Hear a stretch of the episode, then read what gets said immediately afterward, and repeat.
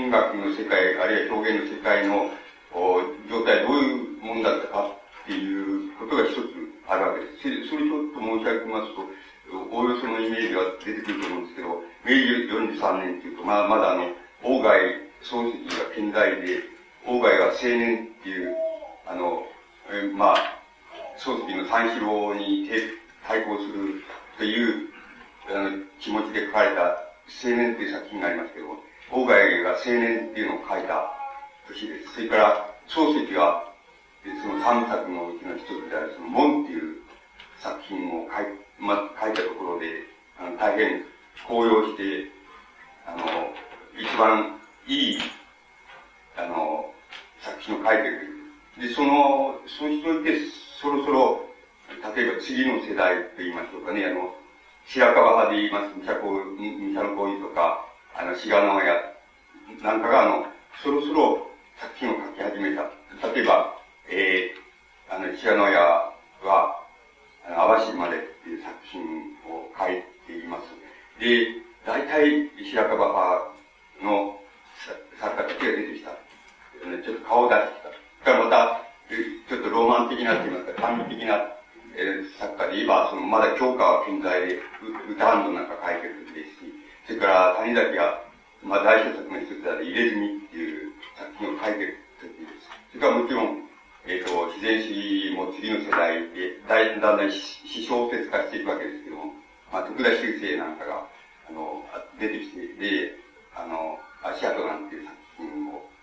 書いて、書き始めたわけです。ところで、こういうふうに網羅しても仕方がないんですけど、今お話したことだけで言っていましても、この中で、遠野物語に何らかの意味で影響を与えたとか、示唆を与えたとかっていう、あの、作品とか作品傾向があるかっていうと、それは全くないと言っていいくらいないわけです。ですから、あの、多分、東物語は、あの、同時代の文学の世界、表現の世界からの刺激では、あの、書かれてないっていうことがわかります。あの、言えると思います。そうすると、どういう刺激で、あの、これ、あの、柳田君はこれを書いたのかって言いますと、文学的に言えば、あの、これは序文の中にも、つまりこういう名が出てきますけど、本弱物語とか、あの、宇治水物語とかって、いわゆる古典物語っていうのが、あの、柳田国夫の頭にあって、つまりそれに、えを、になぞらえるようにと言いますか、それにどっかであやかりたいっていうか、どっかでその経営にあやかりたいっていうことが、あの、柳田国夫の主な関心だったんじゃないかなっていうふうに思われます。そうすると、この、それじゃ古典物語である、今昔物語とか、実水物語っていうのと、それじゃあ、の、柳田国夫の遠野物語とは、あの、似てるかとか同じであるかっていうふうに、え今度は考えていきます。そうすると、少し、えー、あの、詳細には、あの、こう、そのあたりに立ち入っていかないといけないわけです。と、伝えちょっと10分ぐらい前になったの、地理を関係してきませんかあれしますかあの、そうしますと、あの、今、あの、遠野物語の性格をもう少し、あの、微細に、あの、こう、分けてみることが必要になって、そして、それが、いわゆる日本の古典物語類と、あの、どう違うかどうなるかっていうことを見ていかないといけないわけです。つまり、あの、そうしますと、東の問題の性格っていうのがある程度、あの、はっきりしてくるっていうふうに僕らそう考えてきました。で、あの、まあ、それをここで、えやっ、あの、できるだけやってみたいわけですけども、あの、今昔物語っていうのは昔話です。つまり、えー、平安朝の末頃に、えー、生まれた、あの、昔話の物語です。でつまり、えー、始まりがその、今は昔っていうところから始まって、あの、何々と何語り伝え、えー、伝えたるとやとか、あの、とかやとか、そういうふうな形で終わる一つの形を持っています。それでその中に、いろんな、その言い伝えとか、あの、伝承とか、それから、あの、その同時代の面白い話とかっていうのが、あの、こう集められている。それで日本だけでなく、もちろん、あの、中国とかインドとかの、その、昔話説あるも、今昔にあるわけですけど、つまりそれが、あの、今昔物語のタイプであるわけです。とこのタイプにのっとりまして、その、柳田空用の、あの、書きました、その、その物語を、あの、こう、少し分類して、えー、みたいと思います。そうすると、あの、どういう分類の仕方ができるかって言いますと、この、これはその、スタイルの分類なんです。つまり、あの、何、何について書かれているかっていう、内容の分類じゃなくて、スタイルの分類になるわけです。と、そのスタイルを3つ、あの、まあ、取り出してみます。そうするまあ、僕は勝手に名前を付けましたから、あの、勝手に言いますから、言いますと、一つは、あの、体験体、あの、スタイルで言えば、文体で言えば体なんですけど、体験体、あの、話で言えば体験単なんですけど、あの、体験単っていうのが一つあります。それからもう一つは、あの、事実、事実単っていうのが一つあります。それから、もう一つ、あの、あえて分類すれば、あの、伝承単、つまり言い伝えの話、あるいは伝承体っていうのが、あの、遠野のあたりにあります。で、おおよそのところ、この三つに分けますと、遠野物語っていうのは、あの、おあの、まあ、大雑把な分類が可能だっていうふうに思われます。そして今言いました、体験体あるいは体験単っていうのは、僕が感情すると31から33あります。で、技術体あるいは技術単っていうのは73くらいあります。で、伝承体っていうふうに、後で申し上げますけど、どういうのか申し上げますけど、あの、これが3編くらいの。だから足しても、遠までならないかもしれないんですけど、それは、あの、つまり、両者の中間だとかいうような、ふうなものもありますから、あの、そういうのと、それから、これはなかなか数えるっていうのは難しいので、数えていつも違う、一つが違うということになりますね。大体、およその数がそうだっていうのを考えてくださればいいと思います。で、もちろん、東の物語の、その、特色、それはまあ、言ってみれば、あの、記述者の、つまり記述した人の特色、言い換えれば作者であるとすれば、あの作者である、あの、柳田国夫の特色なんですけど、それは、今言いました中で、その体験談っていう、その33編ある体験談っていうのところに、あの、東の物語の非常に大きな特徴が、あの、現れているっていうふうに言えると思います。で、その、この体験談とは何かっていうことを、あの、申し、ここで体験談って言ってるのは何かってことを申し上げますけど、それは別に作者が体験した、あの、あるいは技術者が体験した話っていうんじゃないわけです。体験した人は、遠野の住人であったり、住人のいて本当に人が分かっている人であったりっていう、そういう人が体験した話を記述してるんですけども、あの、今昔物語のように、今昔こういうことがありましたっていう、あの、昔々こういうことがありましたとか、現在こういうことがありましたっていう記述の仕方ではないわけなんです。つまり、あの、記述者がいて、記述者がいて、体験した、まあ、えっ、ー、と、漁師さんなら漁師さんがいて、漁師さんがこれこれこういうことを、こういうふうに山の中入ったらこういうのに遭遇して、こうしたんだ。そしたらこうなったんだっていう、あの、記述の仕方をしてないわけなんです。つまり、あの、本当は記述者がいて、あの、体験者がいて、それで体験した人の体験談を記述するっていうスタイルだと、これは昔話になるわけですけども、柳田国の今僕が言いました体験談っていうふうに僕が勝手にここでつけておきますけど、それはあの、そういう記述の仕方をしてないわけです。つまり、あの、記述者と、あの、体験した人が、あの、別々のような風に、初めは書き始めたりすることもあるんですけれども、あの、途中で、あの、記述者と体験者が一緒になっちゃうわけです。つまり、あの、まるで記述者自身が体験しているようなその文体に、変わっていってしまうわけです。つまり、非常に言ってみれば、今の言葉で言えば行動的な文体になっちゃうわけなんです。で、これは、あの、大変な、あの、遠野物語の特色なんで、あの、この特色は、内容的な特色とともに、あの、なんて言いますか、遠野物語っていう物語を非常に得意なものにしています。つまり、かかる記述の仕方をした古典物語っていうのは存在しません。だから、あの、大変得意なものなんです。同時に、あの、このような、その、つまり、記述する人と、あるいは作者と、それから体験した人とが、あの、もう途中から一緒になっちゃうような、あの、体験の仕方っていうのは、言い換えれば、あの、記述者がこう身を乗り出して、あの、あたかも自分が体験しているようなところに身を乗り出していってるっていうことを意味するわけですけども、なぜを身に、身を乗り出したかって言えば、ものすごく記述者自体がそのことに関心が深いから、あるいは非常に何かを持っているから、だから一緒になっちゃうわけです。で、これが、あの、えー、その、非常に大きな特色になります。それで、もう一つ言えることは、あの、おこの種の体験単、体あるいは体験体と言われているのは、必ず、なんて言いますか、えっと、今の言葉で言えばその入眠幻覚なんですけれども、夢かうつかわからないようなところで山の中で、例えば漁師さんが体験したっていうような、つまり、あの、里の物語でもないし、山の物語でもなく、あの、里の物語、里の人と山の、山の、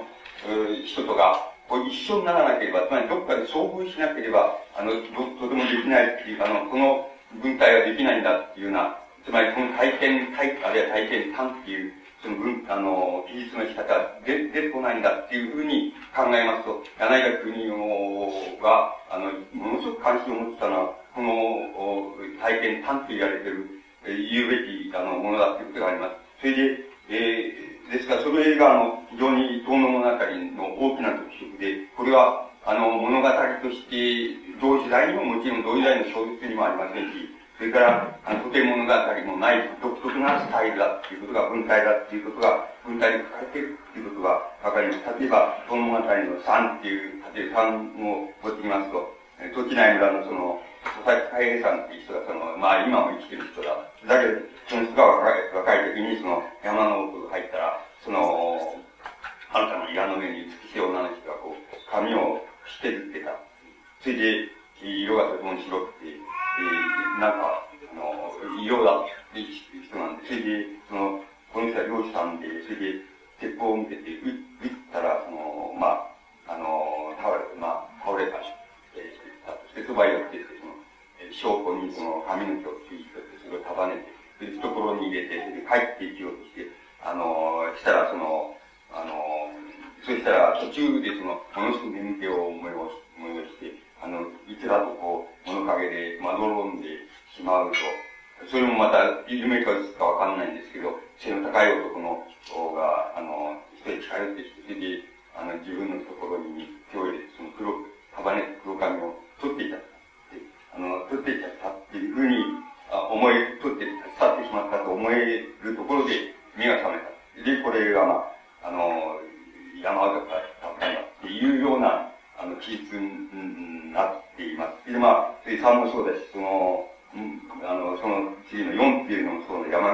山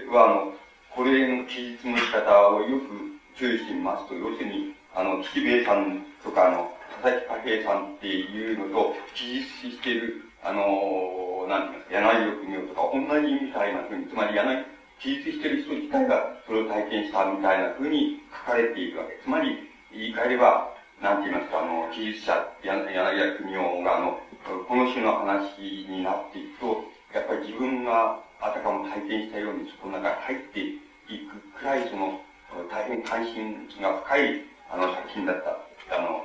話だったっていうことはわかります。で、あの、これは、あの、大変、あの、なんて言いますか、大きな、あの、遠野物語の特徴だっていうふうに言うことができます。で、ああの、もちろん言葉として、例えば、あの、や、まあ、例えば山男をなるべしと言えりっていうふうに言うことだっていうふうに昔話風の言うことだって方をして終わらせているところがある、もありますけども、その場合でも、あの、昔話のこういう話があるよっていう意味の、あの、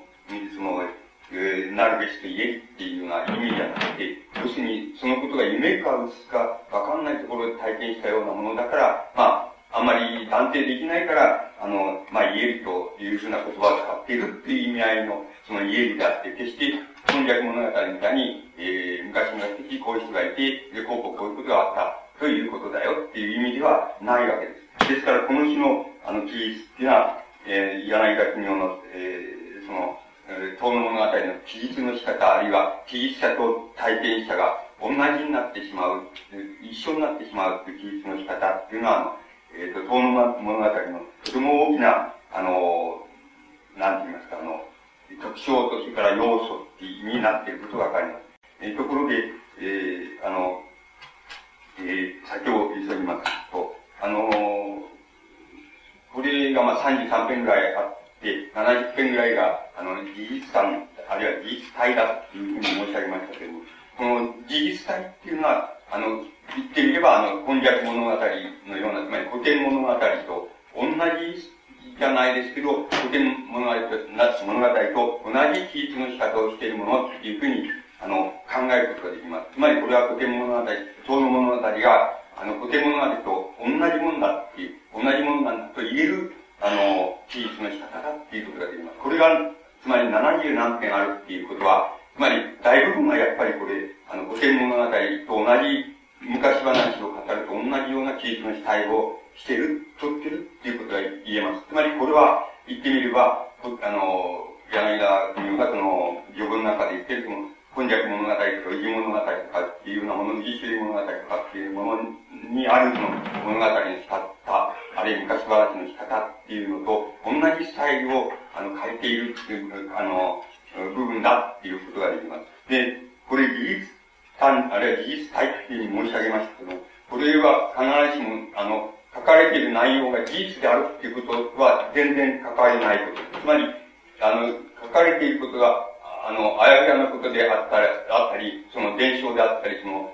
夢うつのうちで行われたことであったりしても、あの、事実を記述していると同じような記述の仕方をしているという意味があって、内容が事実そのものだっていうふうに、あの、いうことではありません。つまり内容がどんな幻想的なものであっても、あの、えー、なんて言いますか。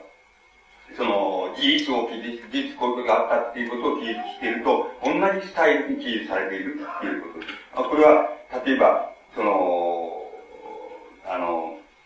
その一等、東物語の一等初めの頃の、頃にそういうのがありますけど、大昔に、その、えー、女神がその三人の娘を連れて、それで、えー、その、今夜、娘たちが夢を見て、いい夢を見た者にその、いい山を与えるかっていうふうにして、夢を見た見たら、その、えー、姉の、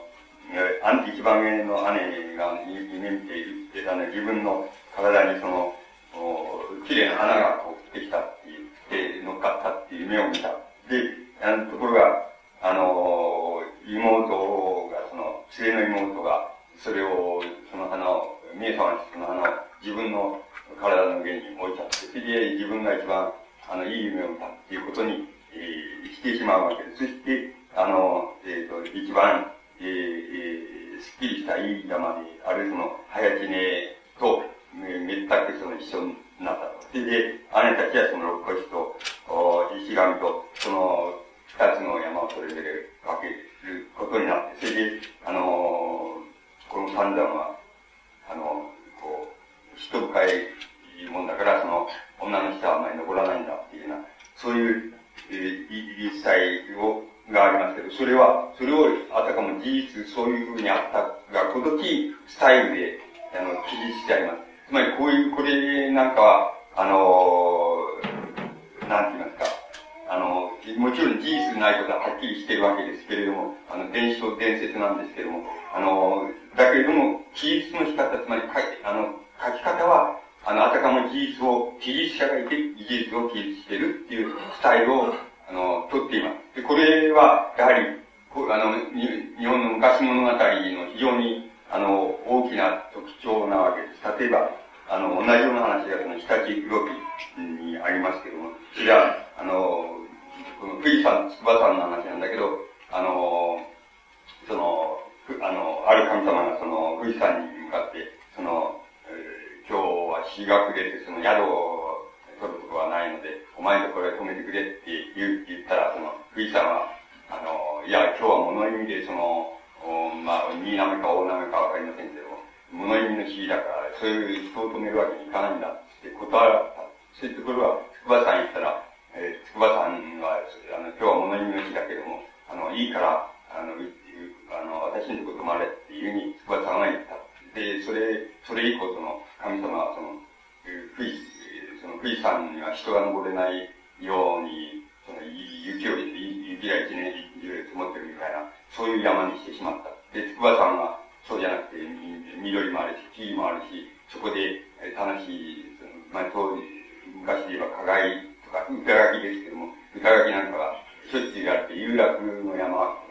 あって、その誰でも遊びに行けるような、そういう山に、えー、したというような話がありますけど、つまりそれと同じことになります。つまり、同じような話になります。これは、不時もあたかも、まあ、事実、そうあったかごとき、記述のスタイルで、それをやっていますけど、それと同じように、この、あの、早地に、あるいは、唐の三段について目を巡るその伝説についても、事実と同じような記述の仕方をしてるっていうスタイルがあります。これが、あの、その、なんて言いますか、70編ぐらい、あの、あります。で、まあ、あの、もちろん事実感ですから、全く実話っていうふうにあの思えるものもその中に入っています。あの、え実話だからもちろん事実のように記述する以外ないわけですけど、実話みたいなものもあります。つまり、例えば、あの、え、ー、11番目に、東門です。ね、11番目に、その、なんか、嫁と舅が仲の悪い、その、あの、うちがあって、それで、えっ、ー、と、もうどうしようもなくなって、その、旦那の方が、その、今日はもう、母親を殺したんだって殺しても蹴りをつけちゃうんだっていうふうに、その釜屋かなんか研いで、えー、あの、研いで、えっ、ー、と、母親がその、どうか殺さないでくれって詫びたいう話があります。それで、いや、もう、もう、もう我慢ならないけども、俺は殺すんだって言って、あの、なんか、その、あの、その子供が、その、母親を釜で切りつけて、それで、えー、あの、その、近所の人に分かってきて、警官、警察官が呼ばれるで、警察官を呼んで引き渡されるわけですけども、あの、母親は血を流して泣きながら、えー、あの、えー、どうかその、せがれを勘弁してやって、あの、私はいいから勘弁してやってくれっていうふうに言ったってですね。それで、そのせがれはまあ、あの、うん、その、強靭だっていうことになって、あれして、それで許されて帰ってきた。っていう話があるわけですね。これは多分警察官が出てくるくらいだから、明治以降の出来事で、しかも多分実話だというふうに思いますけど、こういう実話自体もその事実感の記述の仕方の中に入っています。で、あのー、これがやっぱり、その物語の非常に大きな部分を占めるその、えー、あれです、あの、記述の仕方であるわけです。で、もう一つ、その、先ほど申しました、伝承の物語っていうのがあるわけです。で、伝承の物語って、あの、いうのは、えっと、これは一人によっては、あの、あの、いもっと数を多く、あの、なんて言いますか、その、なん収録することができるでしょうけど、まあ、僕はまあ、仮に、三つ、伝承の物語って言えるのは三つだっていうふうに、あの、広いだけで、あの、これは、まあ、つまり、現象ですから、長い間の時間、いいスタイルがこう積もりに積もってたっていう、そういうスタイルで、その、なんていうんですか、あの、事物の、物事のその起こりとか、現象とか、その、あるいはその、要するに、神社や社のその起源、演技感と言いますとか、そういうのにいつでもあるスタイルなんですけど、あの、霊験が新たかなことがあって、あって、ここに、えー、お寺ができたんだとかいう、その、そういう記述を、あの、そういう伝承を記述しているスタイルも、まあ、純粋に言って、えー、三つ取り出すことが、あの、できます。で、あの、この伝承、後で出て、もうあの、申し上げますけども、この伝承単の中には、例えば、あの、屋内様の、の起源の話っていうようなものもあります。それから、一種の地名の起源の話っていうようなものもあります。それを、あの、えー、なんか、その霊験が新たかな、その、ことがあったっていうことと同じ、そういう神社や社のその、あの、社やお寺のその、演技観って言いましょうか、っていうのがあるわけですけど、そういうものと同じスタイルで記述しているっていうのが、あの、あります。で、え多分、その、今申し上げました、その、三つの、なんて言いますか、タイプを取り出しますと、あの、遠野物語のその、なん、あの、こう、な、物語としての性格っていうのは取り出すことができるんじゃないかというふうに思います。ですから、その、その三つのうちに、あの、最初申し上げました、その体験感っていうのが、まさにその遠野物語の特色を成している部分でありますし、これはまた、あのこの記述のスタイル、あるいはこの話の持ち、持っていき方っていうのは、かって、あの、日本の古典物語、あるいは物語類の中で、とか、おとぎ話、おとぎ話とか、そういうものの中で一度も現れてこなかったものです。ですから、この部分が多分、東の物語のとても大きな特徴と、もしこれを柳田国を自身、一人のその、あれ、この、なんて言いますか、作者っていうことに、もし、あの、こう、持っていくとすれば、あの、非常に独創的な、柳田国の独創的なところは、この、えー、体験感っていうところに、あの、あると思われます。つまり、この体験感であり、同時にその、夢か嘘かわからないものであり、同時にこれは、あの、里の人と、それから山の人とが、あの、どっかで、あの、接触した時に初めて生まれる物語っていうような、あの、意味合いで、あの、これが、あの、非常に大きな特色だっていうふうになると思います。そして、あの、つまり、こういう言葉で言えるわけなんです。つまり、あの、今昔物語みたいなものは典型的にそうな、あるいは、旧物語っていうのもそうなんですけども、作者が誰であれ、あの、あのあんまり、えー、特定できないものであれ、どちらでもいいんですけど、今、今は昔、これこれこういうことがああったということだっていうような話のスタイルをとってるわけですけども、この話のスタイルっていうのは、言ってみればあの、なんて言いますか、あの、ここういうふう、つまり、あの、日本の自然っていうものに、つまり山や川ですけど、山や川の、その、なんて言いますか、知性と言いますか、それと結びつけることができるわけです。つまり、できると思います。つまり、今、昔こうだった。あるいは昔々こういうことがあったとさっていう、そういう話し方の一つのスタイル、あるいは定型なんですけども、そういう定型っていうのは、あの、えっ、と、言ってみれば、その、平地、あるいは、の、の、平地の、農、農法、つまり社会の物語の定型だっていうことが言える。つまり、あの、平地の物語なんだっていうことが言えるわけです。つまり、産地には物語が、それ自体ではなかなか存在できない、あの、もし、現象もなかなか、あの、伝えられにくいわけです。なぜかっていうと、産地に、もし、あの、人間が住んでいたとしたら、絶えず多分移動したり、あの、食べ物をあれしたり、その、何かするために、絶えず移動したりしているから、あの、一ところに長く留まっていないことから、伝承とか昔話とかっていうのが積もり積もるっていうことはあんまりないもんですから、産地には、この今昔、あるいは昔々これ、これのことがあったとさっていう物語ができにくいっていうことがわかります。だけの物語っていうふうに言うこともできると思います。で、あの、これが日本の物語の大部分を作っている特色です。つまり、これは日本の、あの、山や川の地勢っていうのを考えますと、農耕ができるところは2か所、2つしかありません。2つのタイプしか、対立しかありません。一つは、つまり、背後に山を控えて、で、前に、あの、川とか海を控えて、それでそこの、うん、わずかな土地なんて、あの、広、広場なんですけど、そこに、いわゆる村があってしていると。それで農耕が行われている。っていうのが、日本のつまり、あの、地形、地形のその、一つの大きなスタイルです。もう一つのスタイルは、あの、無糖の、なんていう典型的にそうだと思うんですけど、あの、要するに、周りに低い山があって、かなりな海抜を持っていて、その山に囲まれた盆地っていう、盆地みたいな、盆地まで行かなくても盆地みたいな、くぼみみたいなところに、あの、やっぱり村落ができていて、そこで農耕をやってるみたいな、いわゆる山村なんですけど、その大きく言いますと、日本の知性っていうのはその二つしかない、ないと、対別できると言っていいわけです。つまり、もちろん中間にもいろいろあるんですけども、対別しますとそうだって言っていいくらい。この二つの地形地性のタイプっていうものと、昔々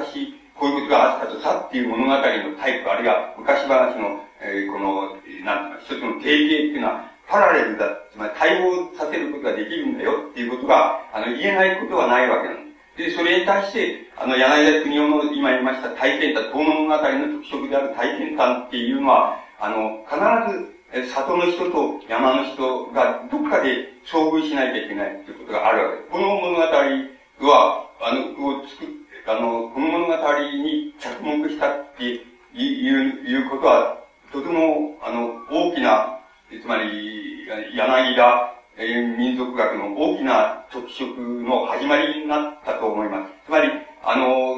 里人だけでは、あの、昔々こういう話があった、ことがあったかっていう話、つまり、僕が今言いました事実産っていうのだけになってしまいます。それから、あの、山の人たちには、まず物語っていうのを、あの、定型ある物語っていうのはないと思った方がいい。あるでしょうけども、あの、ないと思った方がいいくらい少ないわけ、少ないだろうってことは、すぐにその生活のやり方で、あの、わかるわけです。ですから、あの、ところで柳田国夫は、あの、山の人と里の人っていう、まあ、両方に関心を持ったわけですけども、あの、その両者のその接点って言いますか、その境目っていうところで、あの、東の物語を作ったで、あるいは東の物語の特色を作ったっていうことが、とても重要なことだっていうふうに思われます。で、これはやっぱり柳田さんの、あの、そこに着目し、そこに関心を持ったっていうことは、柳田さんの、まあ、なんて言いますか、一つ、その大きな、あの、民族学的な、その、特色であるし、あの、あるいは、見識であるっていうふうに思われます。つまり、この種の物語は、他に求めようと思っても、あの、日本では求めることができません。で、あの、だから、これは柳田学、まあ、大変なお手柄でありますし、また、東の物語が、その、なんて言いますか、物語として、その、なんて言いますか、こう、簡たるものがあるとすれば、あの、そこの部分が非常に大きな作用を及ぼしているだろうっていうふうに、あの、言うことができます。さて、その、もう一つ言いたいことが、それは、東の物語っていうのは、あの、どれだけの次は時間って言いますかね、その、あの、こう、時間っていうもの、この物語の時間としてもいいわけですし、また歴史的な時間っていうのを圧縮されたものとして、あの、考えてもいいわけですけど、柳家国夫のその遠の物語がどれだけの時間を包括しているだろうか、つまり、その中に、あの、はめ込んであるだろうかっていうことについて、あの、お話ししてみたいというふうに思います。で、あの、え、いや、いくつか、その、なんて言いますか、例を挙げています。そのつまり、これはどういう時間かっていうのを例を挙げています。例えば、先ほど申しました佐々木貨幣さんが、あの、山の中でその、お女を鉄砲で撃って、その空間に落ちて、その、ところにいて、帰るところで、物陰でその、窓飲んでいて、夢かつかわかんない時に、その、また男がやってきて、その、懐に手を入れ、その髪の毛を持って立ち去ってしまったっていう、あの、す、あの、そうして初めて目が覚めたっていう話が先ほど申し上げましたけど、その先ほど、それとまあもう一つ、あの、山の中でやっぱり、あの、山口村の、その、吉兵衛さんが、その、若い子、若い女の人が、その、子供を背負って、ボロボロな、あの、着物を着て、それで、前を、スーッと通っていったと。それでは、あまりにも驚きに、あの、帰って、里へ帰ってきて、それで病気になっちゃった。それで、近頃亡くなったそうだ。っていうような話がある、ありますけど、これを例えば、その、時間っていうのを多用させるために、あの、これ、例えば、古事記な、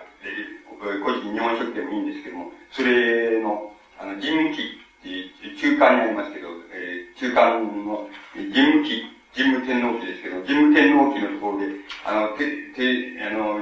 人務、人文がその、なんて言いますか、あの、大阪の方から、え、この、近畿地方に入れないで、で熊野の方の方を回って、その後ろの方から入ってくるって。で、熊野吉野の山中で、あの、えー、その、大きな、その、熊が草の中から出てきた。それで、神武軍がその、その、いるところの前を、その熊がスーッと通っていった。そうしたら、その途端に、神武をはじめその兵士たちが、みんなその、眠気を催して、それで、あの、倒れてしまったっていう話が、あの、あります。それ、つまり、その話が、えっ、ー、と、すぐにわかるように、今、あの、山口村のその、岸兵衛さんとか、その、佐々木貨幣さんとかが体験したのと同じ体験の位置だっていうことがわかります。つまり、あの、同じ話だっていうことが、あの、わかります。それから、あの、吉野川のその、川尻のところへ、えー、あの、行ったら、その、おっぽのあるその人間が、ね、出てきたっていう、あの、あれが、その古事記の人物に出てきた、おっぽのある人間が出てきて、あの、お前誰だ、誰だって聞くと、その、俺は国つか、国つかみなんだって、えー、その答えっていうのが出てきて、つまり、これは、あの、古事記によればその、えー、記載によればその、吉野の、その、祖先のなんだっていう言ってありますけど、それから、また、えー、山の中でその、えー、岩を押し上げて出てきたその、やっぱりおっぽのある人という人間が出てきた。それで、あの、お前誰かっつったら、その、やっぱり自分が国つかみで、名前が岩岩押し上げっていうんだっていうふうに、あの、答えるっていうのが、あの、あります。つまり、これは、えー、言ってみれば、神武軍が、その、山の中でその、熊に遭遇したり、あの、山の人に遭遇したりっていうのと同じことです。つまり、あの、この、この神話の中に出てくる、その、この話は、今、遠野物語の、まあ、最後に出てくる、その、吉兵衛さんや貨幣さんのその、あの、体験した話と同じだって、同じ、あの、なんて言いますか、位相にあるって言いますか、物語の位相にあるってことがわかります。つまり、遠野物語って、片っぽは神話ですし、片っぽは、まあ、あの、民間って言いましょうかね。あの、東の地方の民間なんですけども、その神話か民間かっていうことを取ってしまえば、これはもう、あの、両方とも同じじゃないかっていうことになります。つまり、物語として同じ層にあるじゃないかっていうことがわかります。少なくとも、人無記っていうのが、あの、実在、あの、実、実在の歴史時間として、どこに位置するか、つまり古墳時代の、あの、初期に位置するか、あるいは、弥生時代の、あの、時代の、その象徴としてあるか、あるいは縄文時代の末期にくらいするかっていうことは、歴史対応できるかってことはわかりませんけれども、まあね、確定することは難しいですけども、しかし、あの、少なくとも人無記のその、えー、人無のその、なんて言いますか、時間、歴史時間を、の凝縮したものと同じ時間をここに包括してるっていうことがわかります。で、これ民話と神話っていうのは違うっていうことがあるんですけど、あの、私、なんとなく考え方は、あの、神話っていうのは、その、民話が、つまり、あの、なんて言いますか、え、そういう言い方をしますと、民話がその、制度のはしごって言いますか、あの、つまり、社会制度、あるいは正義制度ですけども、その、制度のはしごを、どんどんこう、あの、民話っていうものがこう、こう、あの、どんどんはしごを登っていったものが神話なわけです。つまり、それ以外に何も民話と神話とは違うことがあり、あの、ありません。つまり本質的に何も違わないんですけども、あの、制度のはしごをどれだけ登ったかっていうことで、あの、神話っていうものの性格が現れてきます。で、民話的要素が、あの、できるだけ少なくなっちゃって、その、神話の支配者っていうものの、なんか、えー、祖祖先の合理化みたいなことになっていくわけですけども、それは制度のはしごを民話が、あの、どんどん、その、登っていく時に、その制度にろ過されるために、どうしてもろ過されて、その制度に、えー、の網の上に合格したものだけが、その、また次の制度の網の上に入っていける。そう、そうしてしまうと、神話ができると同時に、なんか言ってみれば、あの、神話の持ち主である、その、なんて言いますか、支配的な、え、その、共同体のその、なん、なんか、あの、合理化と言いましょうかね、その祖先物語にだんだん近づいていっちゃう、いっちゃうわけです。しかし、あの、本質はちっとも変わらないんですが、民話と神話とは、まず、制度の足をどれだけ登ったか登らないかっていうことで、あの、様々な形態が、とか、あの、嫌な余計なものに使い加わったり、その、面白いところがなくなっちゃったり、えー、しますから、同じものだ。つまり、えー、今一つ申し上げましたのは、つまり、これ、古事記中間にあるその、人物と同じ、あの、時間を、遠野のあたりは包括しているっていうことが、含んでいるっていうことがわかります。それから、あの、次は遠野のあたりで、一番その、なんて言います原始的な時間って言いましょうか。一番、あの、遡れる時間っていうのは何だろうかっていうことになるわけです。で、ここら辺になると、僕の主観的な考え方が、あの、あれしてきますから、妥当性があるとはちっとも主張しませんけれども、例えば、あの、遠野物語97に、あの、この、飯出の菊池松之丞っていう人が、その、なんか、えー、その、召喚にかかって、つまり、急性の熱病にかかって、あの、うつらうつら、つまり、高熱にうつらうつらしてる、え、時に、なんか、空中を人の頭ぐらいの高さで、その、空中を飛んでいって、えー、そ、そしたら、その、寺の門に近づいて、ちょっと門を、あの、開けて中へ入ったら、そしたら、あの、石の花がきれいに咲いていて、見渡す限り、その、気持ち、あの、花一面でその気持ち、とてもいい気持ちにななっちゃったって。そしたら、その花のところに自分の死んだ父親が立って、え、いたと、お前も来たのかっていうふうに。です、また少しと、なんか自分の死んだ息子、あの、が、あの、立ってて、で、お前の、え、お、お父さんも来たのかって、え、いうふうに言って近寄ろうとしたら、あ、来ちゃいけないって言ったので、その、行かなくていや、引っ返してきたら、したら、目覚めて死ななかったって言いますか、その、えー、っていう話がありますけれども、あの、この、言ってみれば、これは、今でもあるわけで、つまり、瀕死の体験、瀕死の体験をしてまた、えー、治ったみたいな人たちの体験にしばしば同じことが出てくるわけですけど、僕はあの、神話の時間として、あるいは民話の時間としては、これが一番原始的なんじゃないかな。つまり、一番遡れる時間じゃないかなっていうふうに僕は考えています。で、あの、これは、例えばこう、なかなかあれなんですけど、古事記なんかで言えば、あの、い、いざなみとい、い、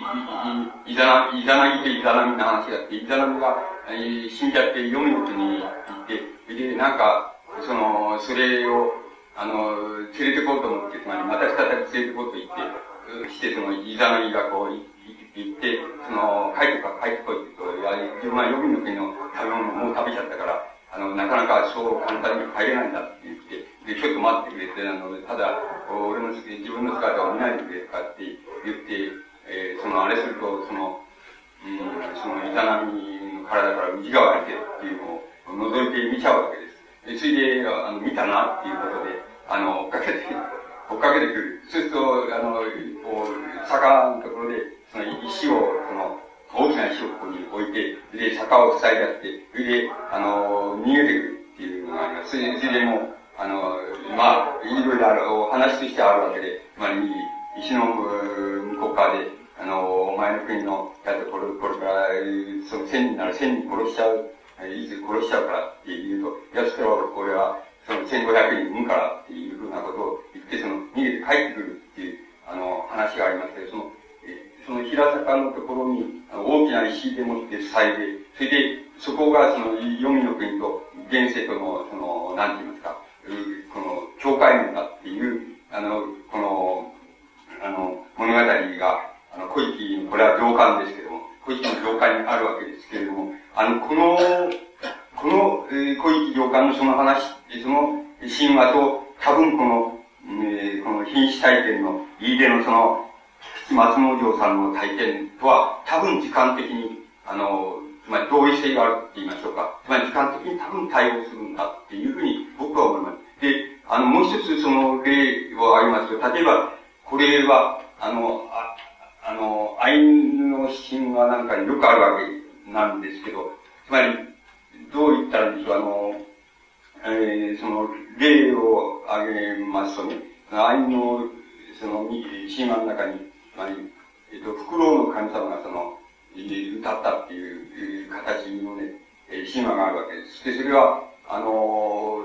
フクロウが空を飛んでいる。そうすると、あの、村の子供たちが自分をその、あの、弓でもって見落とそうと思って盛んに追っかけていく。その中に、そのとても貧しい、あの、うちの子供がいた。で、えっ、ー、と、あの、その貧しいうちの子は木の弓しか、あの、持つことができない、他、の、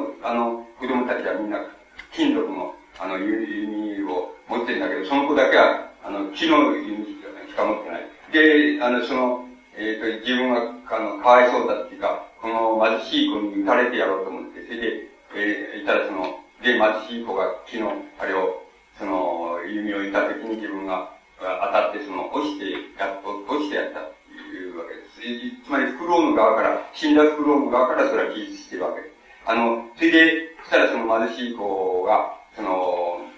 何か一等最初に書きようとして、それで、あの、私を、えー、あれして、その、自分の小屋に帰って、その小屋の窓から中へ入れた。そしたら、その、子供の親であるその老夫婦がいた。で、老夫婦は、あの、やっぱり持ち物は何もないから、その、私は、えー、その、なんで、えー、その、担うっていうような、昨日の、あれみたいなもんですけど、その、獅子踊りのこの、神楽みたいなもんですけど、あの、稲を備えて、それでもって、あなたを、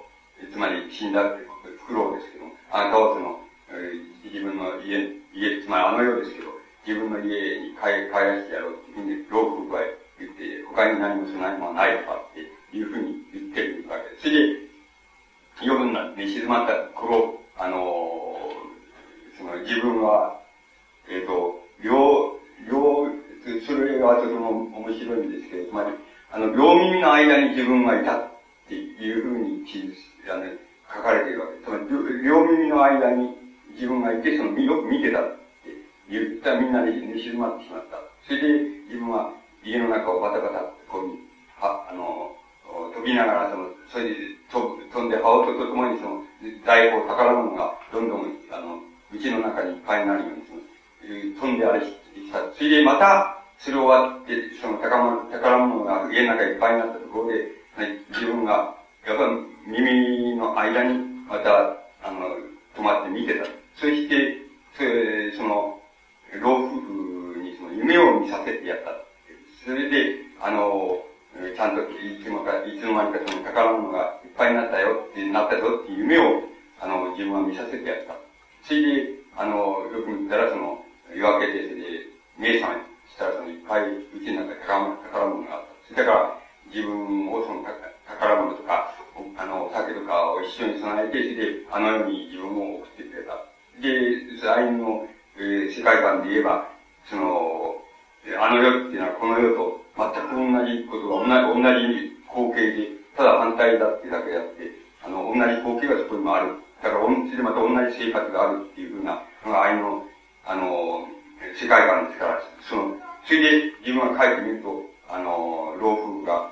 備えてくれたものが、あの、自分のうちちゃんとあったっていうふうに、あの、そういうふうにフクロウ、フクロウが語るっていう神話がありますけど、つまり、その、耳の間で見ているって、見ているとっていうのが、この品種体験のこの、吉松之丞さんの体験と、やっぱり、とても一番、あの、同一性と言いますか、同じことを語るんだっていうふうに思います。つまり、あの、こういうのは、あの、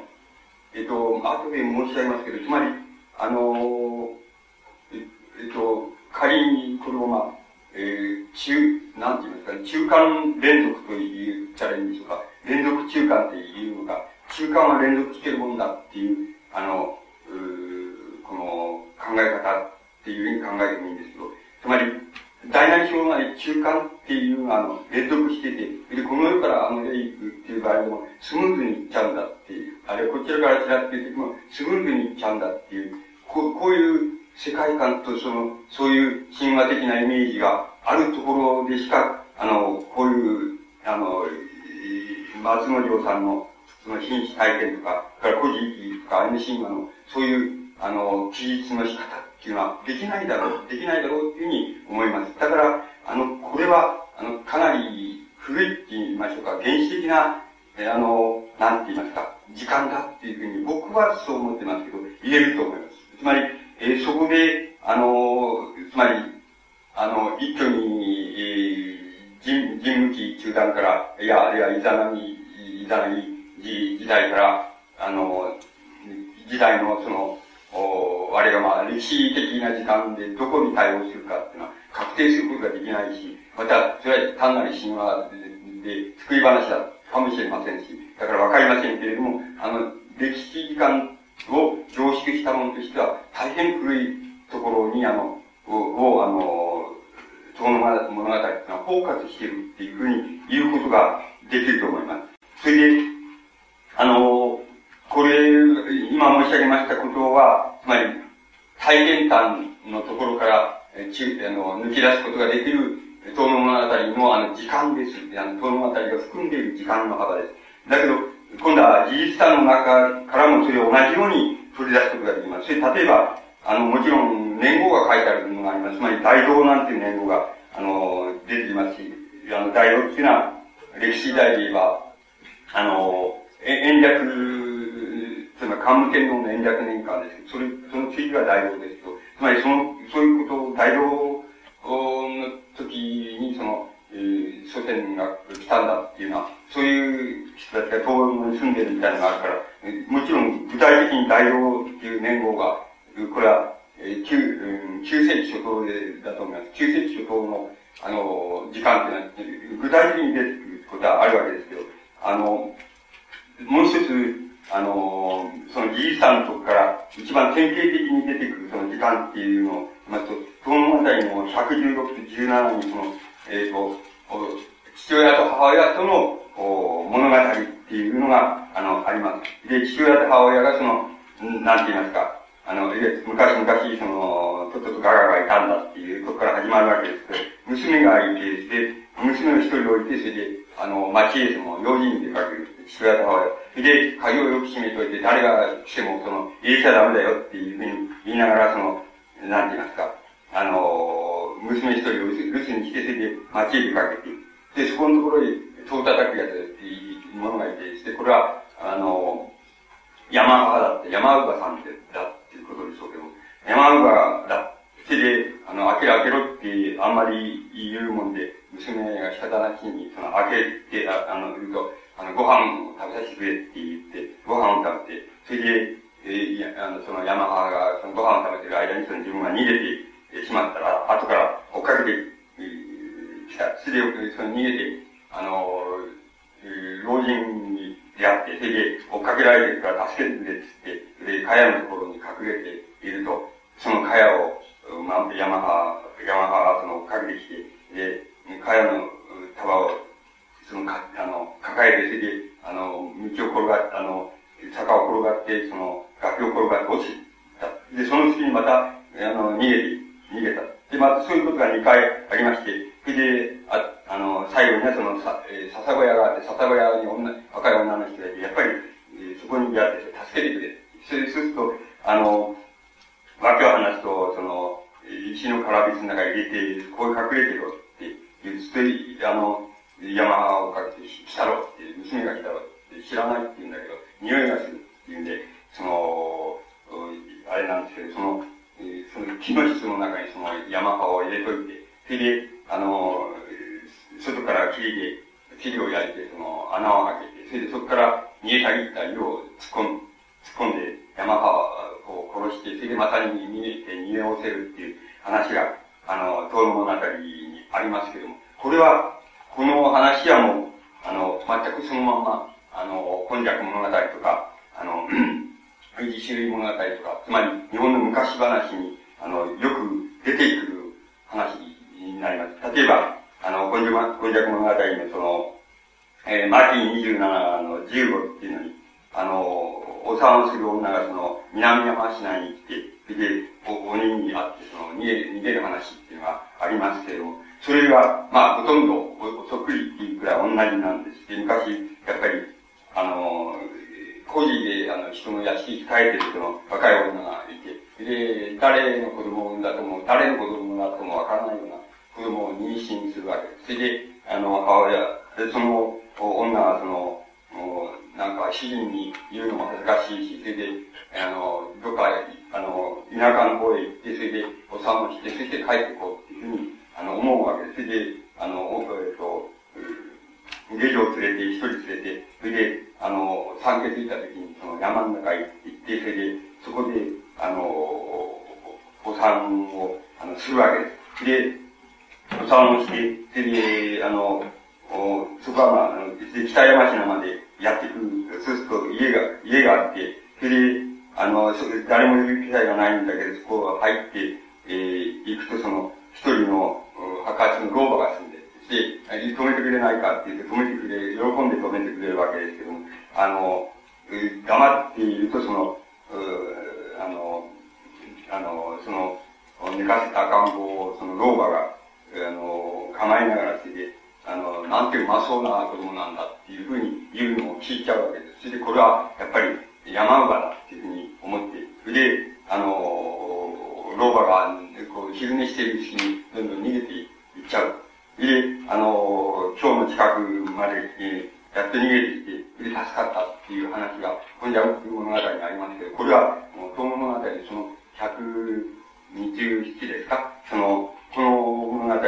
えー、116ですか？この物語と、まあ、とにかくほとんど変わりないって言って、最後は違いますけど、変わりないって言っていいくらいなんです、そうすると、やっぱり、これが、この東物語はやっぱり、この、いわゆる、いわゆる古典物語、昔物語の、あの、物語の時間も同時に含んでいるっていうことが、あの、言えるわけです。つまり、あの、こういうふうに、あの、考えていきますと、その、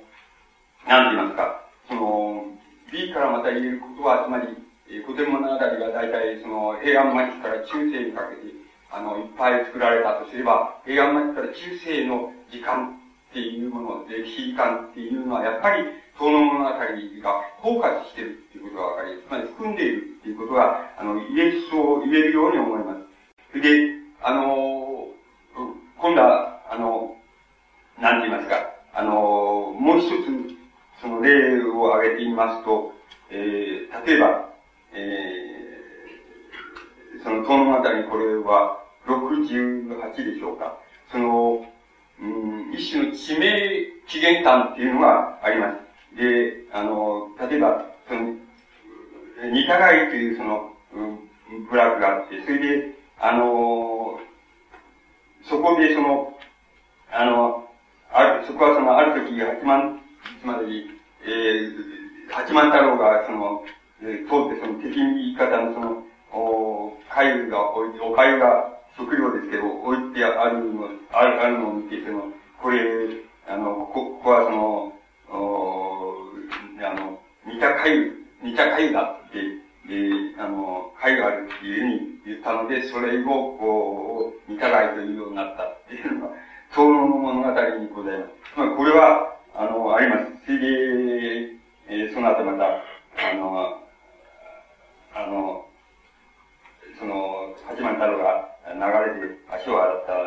で、ああ、白髪が村っていうのができたんだとかっていうような、あれが書いてあります。つまり、これはあの、えー、不動記っていうのはちょうど同じような、まあ、なんと言ったらいいんでしょうか。つまり、物語って言ったらいいんでしょうか。その、こじつけと言ったらいいんでしょうか。そういうのが、あの、いっぱい、あの、満ち満ちていますけれども、つまりこれは、やっぱり不動記と同じ時間、この地名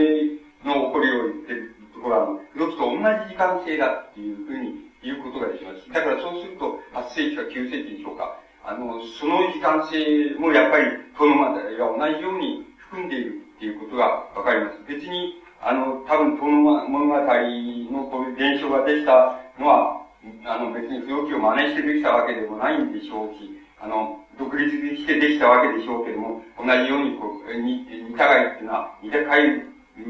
だっていうふうにその、偉い人が言ったから、そういう地名、土地の名前になったんだっていうふうな、あの、起源感っていうのはもう、不動記とまあそっくり同じ、あの、起源感だっていうふうに言うことができます。で、あの、本来的に言えば、あの、あの、似たがいっていうのは、そうじゃないんです。本来的に言えば、あの、あれです。つまり、あの、似たとか、似たとかっていうのは、下絵のことを意味します。この似たがいっていうのは、あの、筆を背中には、つまり筆を後ろに控えた土地みたいなことを意味すると思います。これは意味するアイヌ語だと思います。で、から来てると思います。で、ところが、あの、だから似た回であるっていうようなことは全然お話にならないわけなんですけども、しかし、これはあの、ロキっていうのがそれをやってるわけです。しかし、これ、これ、それこそ柳田さんが一生懸命地名の研究でやっているように、その、日本の地、あの、地名っていうのの起こりは、あの、地名、地名が即地勢の、つまり土地の形態とか、それを語るっていうように地名が付けられてる。つまり、地名がついてるっていうことは、つまり、あの、その、そういう知性なんだ。だから、地名の言葉は、要するに知性の言葉なんだっていうのが、あの、要するに土地の名前の起源で、本当の起源はそこにあるわけです。で、あるわけです。ところが、こんな、あの、偉い人が通通った時に、あの、これは似た会があるから、似た会に、似た会になったんだっていうようなことは、全くの作り話であって、また時間としてもまあ、8世紀とか9世紀とかそんなにああの古いもんじゃないわけです。しかし、あの、ある場所、つまり、あの、東野なら東路、東野、あるいはその中の高いという村のお名前っていうのがいつできたかっていうことは、もうはるかに、はるかに以前にあのできてるわけです。まり、でて、その、それは同時にその、あの、地名は、すなわち地勢の名前、その時の山川の形の名前とか、そういうことを語っているのが、要するに地名の起源であるわけです。ですから、事実としては全くデタラメなんだけども、しかし、あの、不動機っていうのが全くそれをやっているわけです。それで、これは、あの8、8世紀とか9世紀とかの時間に、まあ、該当するわけですけども、あの、本当はもっと似たがいっていう地名が出しできたのはもっとずっと以前です。以前、原始時代の頃なんでしょうけども、あの、そういうふうに、あの、地名自然観として言えば、不動機と同じような時間が含まれているということが、この、言えるわけです。で、あの、これはまあ、伝承物語から、あの、こう言える時間だっていうふうに言うことができます。そうしますと、あの、遠野物語っていうのは、あの、なんて言いますか、物語の時間として、あの、非常に初めの原始時代から、それから、その、なんて言いますか、の、8世紀、9世紀、つまり、あの、不動期とか、あるいは少し遅れて、あの、中世に近く、その、えー、今昔物語みたいな日本の昔話物語のまとまったものができた、その時間っていう、その大きな幅で、あの、物語の時間っていうのを含んでいることがわかります。で、これは、あの、やはり、あの、遠の物語が、あの、なんて言いますか、あの、物語として、あの、大変、あの、どう言ったらいいんでしょう。つまり、あの、言い方はいろいろあるでしょうけど、大変本格的なもんだっていうことが、あの、言えると思います。つまり、あの、この本格性っていうことを、あの、明治の末年ですけれども、明治の末年の頃に、あの、まあ、文体は、やや、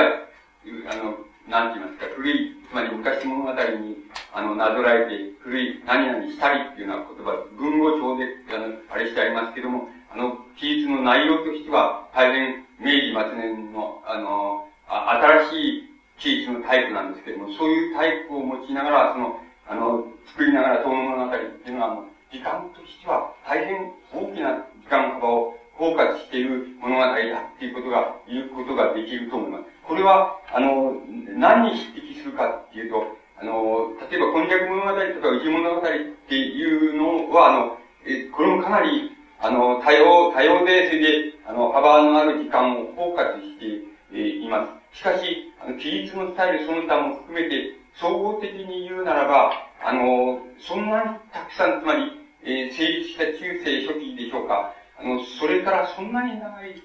遡る時間っていうのを包括しているとは、あの、言えないので、それが、また物語の単一性っていうことを、あの、つまり、えー、あの、意味していると思うんですけども、それは、あの、遠の物語の場合は、あの、大変見事に多多様なって言いますか、あの、多様な幅のある時間っていうのは、包括してるっていうことができます。これは半分は伝承によるんだから半分は無意識ですけど、半分は多分柳田国男の、あの、こう、技術とそれからその伝承を取ってくる取り方っていうのによって、この時間の幅が決まったところがあります。決まって、決まったところがあって、それは、やっぱり柳田国男の民族学が持ってる、その時間幅って言いましょうか。つまり、あの柳田国はよく三人の世界っていうのは、つまり、えー、戦士時代の、うん、あの、時間なんだっていうことを言ってたりしますけれども、つまり、柳家国の持ってる、その民族らが持ってる、その、こう固有性って言いますか、特有性が、その時間幅を、その、大きな時間幅を、あの、この物語に与えているんだっていうふうに、あの、言うことができると思います。で、えー、あの、今申し上げましたことが、あの、大体、を考えますと、大体僕は、あの、遠の物語って一体物語といってどういう物語なんだ。つまり、どういう性格を持ってたんだ、持ってんだっていうことで、あの自分、僕は自分であの、疑問としていた、あの、どうもよくわからないなとか、どこにもその類例がないなみたいなことで、あの、わからないなと思ってきたことの、まあ、なんて言いますか、にわか弁当のその、お何か成果っていうのは、大体そこのとこで終わるわけです。つまり、あの、今申し上げましたことを総合してくだされば、大体、その物語っていうのは、同時代の文学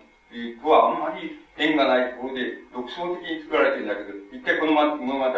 昔物語とはどこが違うんだって、どこが特色なんだっていうことについて、あの、大体のイメージは、あの、皆さんの方でも得られたんじゃないかなっていうふうに思います。僕も大体のイメージは、あの、そういうところで、あの、捕まえられたような気がしてきました。で、あとは、あのまあ、なんて言いますか、楽しい話にしましょうか。まあ、少し楽しい話にしましょうか。で、それは例えば、僕が楽しいと思うし、あの、多分、あのと、あの、柳家国を持つが、そこは楽しいと思いながら、あの記述者でおうと思うところは、東能物語の50から53のところに、あのなんて言いますか、あの草、花、草花ですけど、草花とか鳥とか、あの、人間とかの自然観って言ったらいいんでしょうか、演技観みたいなものが、あれ、あの、50から53のところで、あのこう、記述されています。で、こう、僕は、ここが一番楽しいと、そのあたりの中で一番楽しいと思った、と思ったんです。それで、あの、多分、柳田君を楽しいと思って、書いたんだろうなっていうふうに思えてならなかったわけです。で、まあ、五十っていうのはしつけの山で、山にカッコ花っていう花があるんだ。それは5月の観光鳥が鳴く、鳴く、カッコが鳴く頃に、えー、咲いて、で、あの、土地の女の人たちがこれを山の中に取りに行くっていうのは非常に楽しみなんでして、で、取りに行って、それで巣の中につけると紫色になって、その、ほおずきのようにその吹いて鳴らすことができて、それをで、あれして遊ぶことができるんだって、それで、これ、この花は、ね、うん、かっこが、かっこ花って言うんだってこれ、眼科の植物だって書いてありますけども、かっこ花って言うんだっていうふうに、つまり、えー、言うのは50ですけどもつまり、この格好花っていうのは、つまり、花の名前の、まあ、起源感なわけです。で、あの、これ、こういうのは、ものすごく楽しい、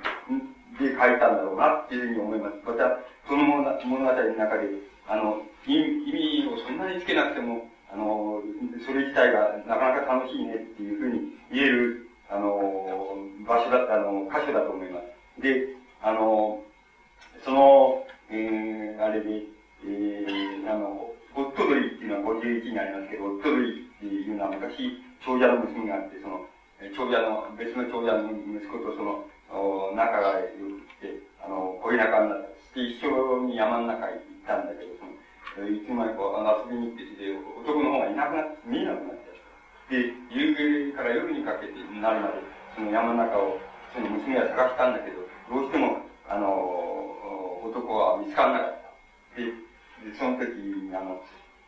あの、何て言いました、この、えー、お、おっとどりと、えー、もうこれはか、かっこと同じなんだっていう中がありますけど、この、お鳥が、その、そばに泣いてて、で、あ、その、あの、あの、自分の恋恋人の男は、あの、あの鳥になったんだっていうふうに、あの、思う、思ったんだ。それでもって、その、おっとどりっていうふうに、あの、言うんだっていうのが、えっ、ー、と、51です。もうもう一つ、今度は馬が鳥になるっていうのもあるんです。で、これ、馬をやっぱり、あの、格好家かなんかの鳥なんだって書いてありますけど、これは、ある長者の家の、あの、奉公人が、その、馬を連れて、馬を放牧するために山の中入っていった。して、ところが家にか、あの、放牧させていて、家に帰ると思って、その、馬を集めるんだけど、どうしても一頭だけ、あの、いないんだ、足りないんだ。で、いろいろ探し求め、いろいろ探し求めたんだけど、あの、どうしても見つからない。そ、そして、そしたらその、やっぱり鳥が、あの、鳴いてて、あの、それで、あ、それでこの鳥が、あ、それ、あの、馬が、馬この鳥になったんだっていうふうに思って、その、書い、書いたっていう。それで、あの、それからこれを、あの、馬追い鳥っていうようになったんだっていうような話があります。で、この人なんて僕は喋ったってちっとも、あの、いいなと思わないでしょう。全部を読みになるとものすごくいいんですよ。含みがあって、あの、簡単に聞いたんですけど、非常に含みがあって、大変、あの、見事なって楽しそうだわって、楽しそうにありたねっていうふうに思えるところなんです。で、これは、柳田のあの、あの、苦笑文芸思考っていうのがありますけど、その中に夢と文芸っていう、あの、小説があるんです、あ説があるんですけど、そこでやっぱり、こういうことを柳田君が書いていますが、あの、信州の山の中のお村の、あの、農家の人が、その、自分の馬の、あの、親類の人に、あの、貸してあげたの。里方に貸してあげた。そしたら、あの、里方からその、あの、お前とから借りた馬、今病気になったっていうふうに調べてきて、で、あの、主人の方が急いで、その、そこへ里方へ出かけていくわけです。その晩に、行った晩に、その、主人じゃなくて、奥さんの方が、あの、夜夢を見る見るわけです。それで夢を見て、どういう意味かっていうと、その、馬が、夢の中で馬が起き上がって、俺は病気じゃないから殺さないでくれっていうに立ち上がって馬が口を聞いて、そういうふうに言って、言ったっていう、その夢を見るわけです。それで、あの、その、女房の方は、その、あの、なんか恐ろしくなって、あれしていると、その主人が帰ってきて、その、あの、病気でとても助からないから仕方なしにその、あの、殺して、それで皮を剥いで、あの、売ろうと思って殺してしまったんだっていうふうに、あの、奥さんに言うわけです。で、まあ、言ってみればその日本たちが、えー、ちょうどまあ、トップを殺した時に、ね、当たるのかもしれないわけですけども、あの、それで、その女房はその、一日中泣いた、あの、泣いたんだっていう話が出ています。で、これは言ってみれば、あの、馬が要するに人間になってって言いますか、人間らしくなって、あの、立ち上がって、それで、俺を殺さないでくれっていう夢の中で言ったっていう話なんですけど、つまりこの話は、言ってみれば、その物語の、あの、人間が鳥になってとか、あの、馬が鳥になってっていう話と、ちょうど反対になるわけですけども、しかし、あの、一脈、相通ずる、なんか、人間と、なんか、植物、動物鳥とかっていうものとの間柄っていうのが、いうのを、あの、非常によく、あの、こう、かかってるあの、話したっていうふうに、あの、言うことができると思います。つまり、あの、東の物語の中で、あの、こういう話っていうのはものすごく、あの、なんて言いますか、あの、気分がいいと言いましょうか。つまり、あの、楽しい話になっています。で、この種の楽しい話っていうのは、先ほどちょっと申し上げましたけれども、どういう、どういう、なぜ、その、できる、なぜ可能な、可能なのかっていうことになるわけですけど、あれなぜこういう話が生まれるかっていうことになるわけですけど、それは、僕はあの、なんて言いますか、あの、うんと、植物と、あの、動物との間にとか、動物と、あの、人間との間にとか、ああるいはその、えー、その、獣と、あの、鳥との間間にとかって、そういう間に、要するに、境界がないんだ。あるいは、その中間っていうのはいつでも、あの、つまり、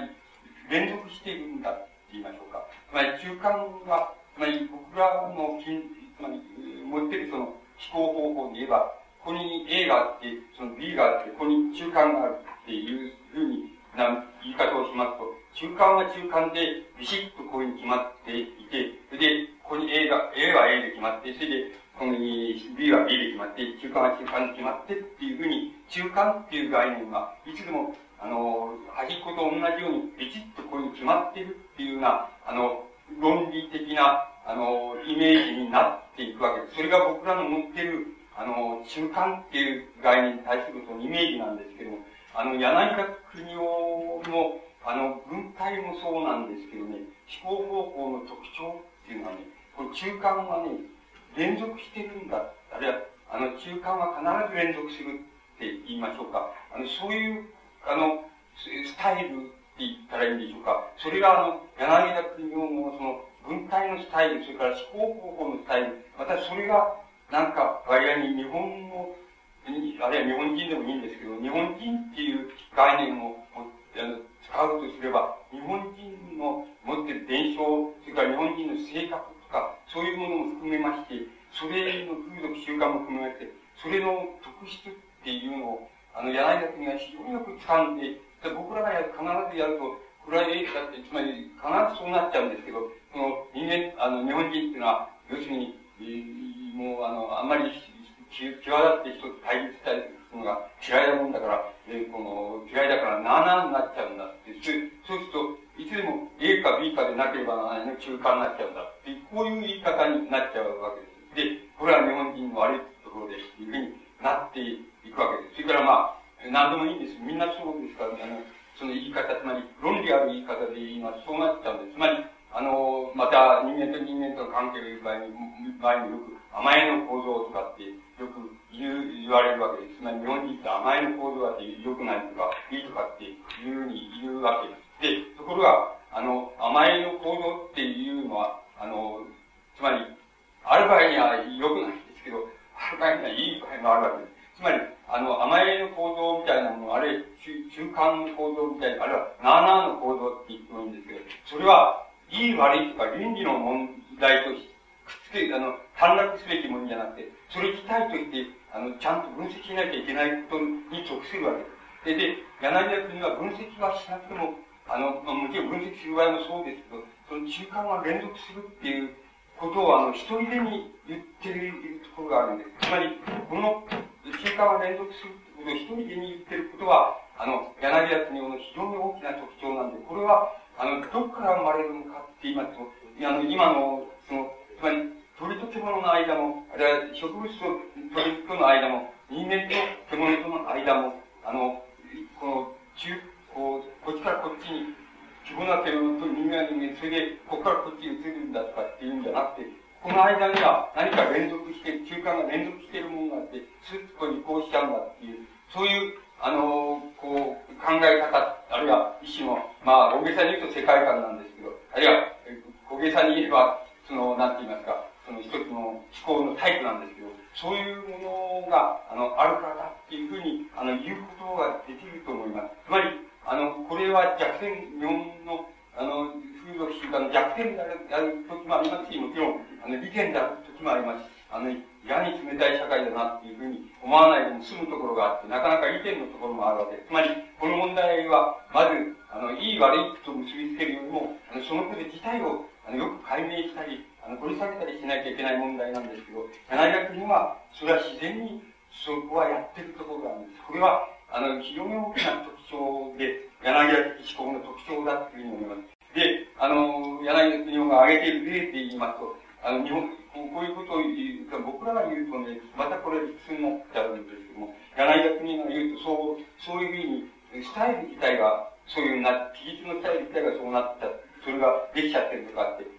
あの、柳君が例えば、あの、日本人っていうのは自然の音響っていうのを、あの、なんていうんですか、言葉みたいと同じように聞くっていう、そういう特性があるんだみたいなことを、あの、言ってるところがあります。で、あの、言ってるところがあります。で、これは、あの、自然の音響を聞くときに、あの、言葉のように聞くっていうようなこと、それから、まあ、例えば、自然の形を、あの、見目で見見たときに、やっぱり、あの、言葉と同じように見てるっていうところがある。そして、あの、つまり本来的に人間の脳の作用で言えば、あの、視覚っていう、視覚、脳の視覚領域と、その聴覚領域とが、ちょうど重なった領域が、あの、うまく重なったところが言葉になる領域なんです。で、ところが、要するに柳田国夫が言いようにすれば、この、うまく聴覚の領域と、あの、視覚の領域がこう、きちっとこういう領域が決まっててっていうふうにならないで、この中間が連続するっていう概念だと、この中間が連続するところの概念でもって、あの自然の物音っていう、風の音とか、えー、水の流れっていうのに、にあの日本人って言葉として聞いてるところ、ところがあるっていうふうなあの言い方に、えー、をしています。つまり、そういう場合に、あの、柳には一人でに、その中間が連続してんだっていうことを、に、こう、記述自体で体得しているところがあると思います。それは、あの、個々の文章を僕らがいつでも、うん、びっくりするところはそこなんです。つまり僕らがやれば、えっと、えつまり、その、言葉左ので、目とか右のなんだって、で、ところが、角田さんの研究によれば、その、日本人は左ので、えー、あの、えー、こう、左の右の的に使ったり、右の左の的に使ったりする、あるいは日本人の、あの、うん、特徴、脳の特徴なんだみたいなふうに、あの、角さんっていう人のがそういう研究をしていますけど、そういうふうに言うと、あの、そんな曖昧なこと言うなって、学問になってないとかっていう騒ぐやつもいるわけです。つまり、あの、だけれども、あのそんなことを騒ぐか騒がないかじゃなくて、あの、我々がそうだっていうことは、あの、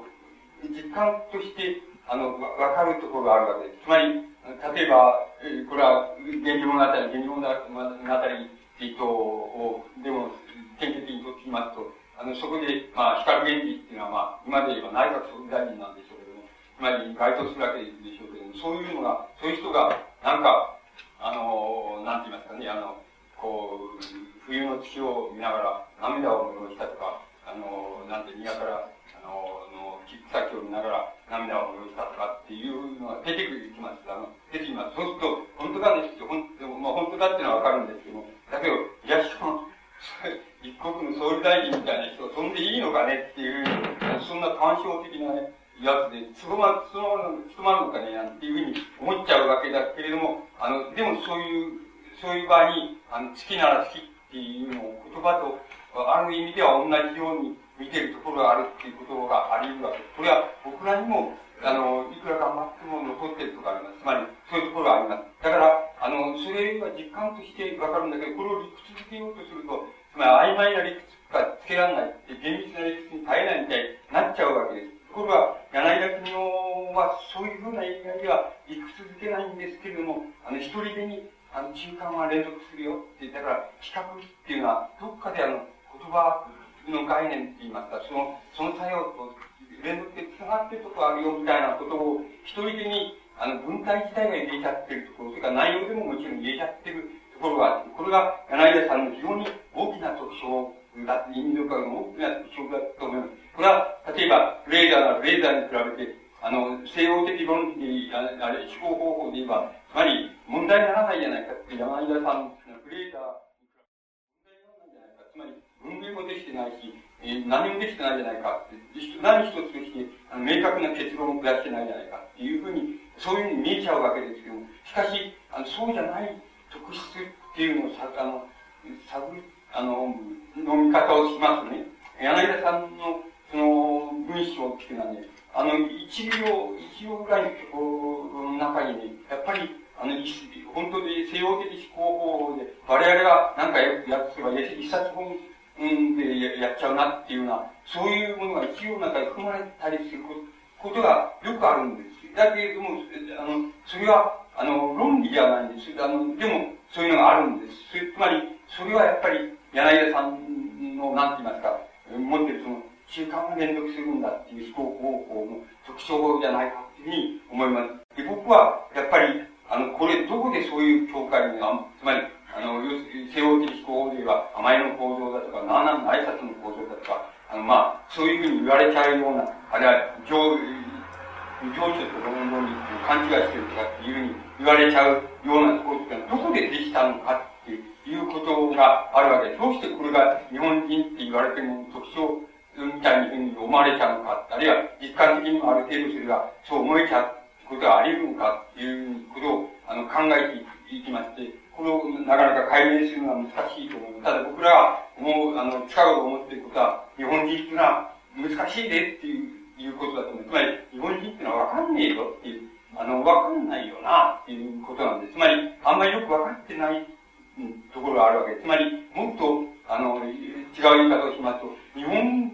金っていう構造って、あれ日本っていう構造は、あの、相当前に壊れてるんですよ。つまり、相当前に壊れてるから、あの、ものすごく再現するのが難しいんです。これは言葉でもそうです。日本語っていうのを、あの、本当によくわかんないです。あの、わかんないです。それから日本の風俗習慣、今の、その、習慣が連続するみたいな、そういう風俗習慣、情念、情緒っていうようなものの持ち方っていうのどうもわかりにくいなっていうところがあるわけです。で、あの、これはあの、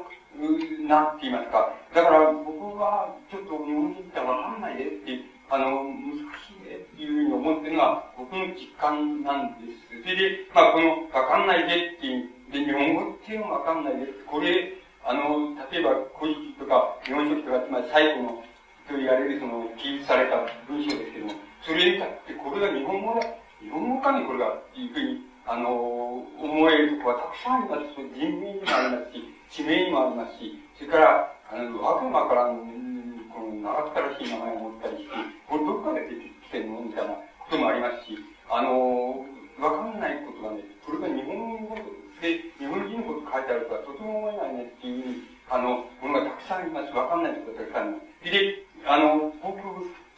その、そういうことの解明っていうのは、これからの問題に属するわけですし、それから、あの、要するに、言葉でも近隣の言葉と、あの、全部似てないです。つまり、どことも似てないです。つまり、えー、この、わずかに、その、琉球、沖縄語とか、アイヌ語とかとわずかに似てるとかありますけど、あの、他のところは、どことも似てないです。似てるっていうのはみんな嘘だと思います。で、あの、似てるっていうためには、あの、要するに時間幅を、つまり、この時代、この時代だと考えれば似てるとか、そういう時間幅を取れないような、あの、対比の方法ってダメだと思います。で、そういう観点からいきますと、ことごとくダメだと思います。今まで、あれ、日本語は何々と似てるとかっていうの全部ダメだと思いますね。つまり、と思っています。つまり、それほど日本語っていうのは、僕は難しいと思っています。だけど、この難しさっていうのは、とか、日本人の感情状態、感情とか、あの、血を見て涙を流すとか、そんなわけわからないっていう、あの、いう、そういう、そのわけのわからんさっていうのは、どこで求めて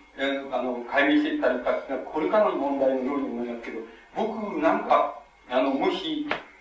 縄文時代と弥生時代のその、なんか中間のところで、なーっとやったところがあるような気がするんです。つまり、縄文人と弥生人は征服していくっていうことももちろんありますけど、そういうなって、なーってやった、やったっていうところもあると思います。その、なーなーのやり方っていうのに、あの、割合に大きな、その、根拠があるんじゃないかなっていうふうに思ってるところがあります。つまり、これもいい加減なこと言ってるだけですけども、そう思ってるところがあります。だから、あの、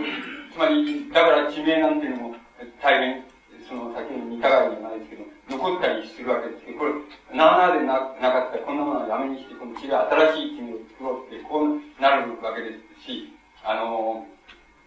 極端にまた言えば、もう、あの、番号で言っちゃう番号でっていうふうに、あの、君は頑張っていこうなんていうふうに、まあ今みたいにそういうふうになっちゃうわけですけど、あの、なかなか7の行動があって、7の始まりは多分、縄文人と、弥生人のそこのところであって、そこのところで、この日本っていう構造は、あの、ともう日本っていう、日本語っていう構造も、どっかで壊れたんだと思います。つまりこの壊れ方は大変早い時期の壊れ方だと思うんですが、あの、我々はその痕跡をどうやって辿っていいかっていうことは、なかなかわかんない、なかなかわかんない肉薄することができないっていうふうになってるんだと思います。そこのところは、あの、柳田さんは、つまり、当初の問題意識からして、あの、弥生、あの、つまり、参人と、それから、え平地人とかっていう考え方で、つまり、えー、稲作の子を持ってきた人たちと、それから、それ以前に先住した人人たちっていうのは、柳田さんの関心の後に、えー、初めからなってたわけですから、そこで多分その、中間は連続するっていう、うそういう言い方します。そういう、あの、柳さんのその、考え方とか、その、あれのスタイルっていうのは、あの、こう、生まれてきたんじゃないかっていうふうに、まあ、あの、類推することができると思います。つまり、あの、そこの中間は、てとてもあの難しいことなんですけども、柳田さんは論理じゃなくて、あの、スタイルでもって、つまり文体の力っていうのとか、文体の記述の力で、それを一人でにできちゃっているところがあります。つまり、これは、あの、これは例えば、皆方さんっていう人と比べると、あの、とてもよくわかるんですけども、柳田さんの持っている大変な特色だと思います。つまり、あの大変な特色で、まあ、ここを柳田さんがそういう形であの言ってることを、もし僕らがあの論理の言葉で言うことができるようになったら大変いいわけなんです、残念ですけれども、それができないものですから、あの、いつでもその中間を連続するっていう場面になってくると、柳田さんは、えー、その論理がちっともないように見えて、あの、スーッと見事に緻密にそれがこうできちゃってるんですけど、僕らが論理を立てると、中間、端っこ、端っこ、こういう、いつでもそういう、あの、区分けの仕方をしてしまって、肝心なその、こう、なんかその、まあ僕は体力だ、体力だって言いますけど、その体力って言いますか、体力が、あの、論理みたいなものが逃げてしまうっていうことが、あの、あるわけです。つまりそこのところが、あの、大変大きな問題なように思います。で、それが、あの、多分、これからの問題としてそれが、あの、こう、はっきりさせられなければいけない問題でありますし、柳田さんから僕らが、あの、学びて、見て、それを、なんとかその、もう少し、いいところに持っていけたっていうようなことになるまでには、やっぱり大変だなっていう感じをいつでも、あの、持っております。で、あの、そこのところが、そこのところの問題が多分、その、唐の物語の、先ほど言いました、あの、体験談と言われているものの、こう中心にある、中核にある、その、なんていうか、概念と言いますか、理念と言いますか、それはやっぱり中間は連続してんだ、それなような、ように思います。それは、それからまた、あの、遠の物語の時間を、他の物語と比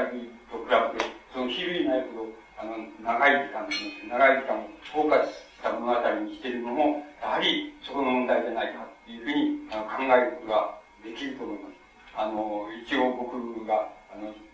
こう、にわか勉強してきましたことは、あの、これぐらいでのちょっとつきますので、これでお会いしてください。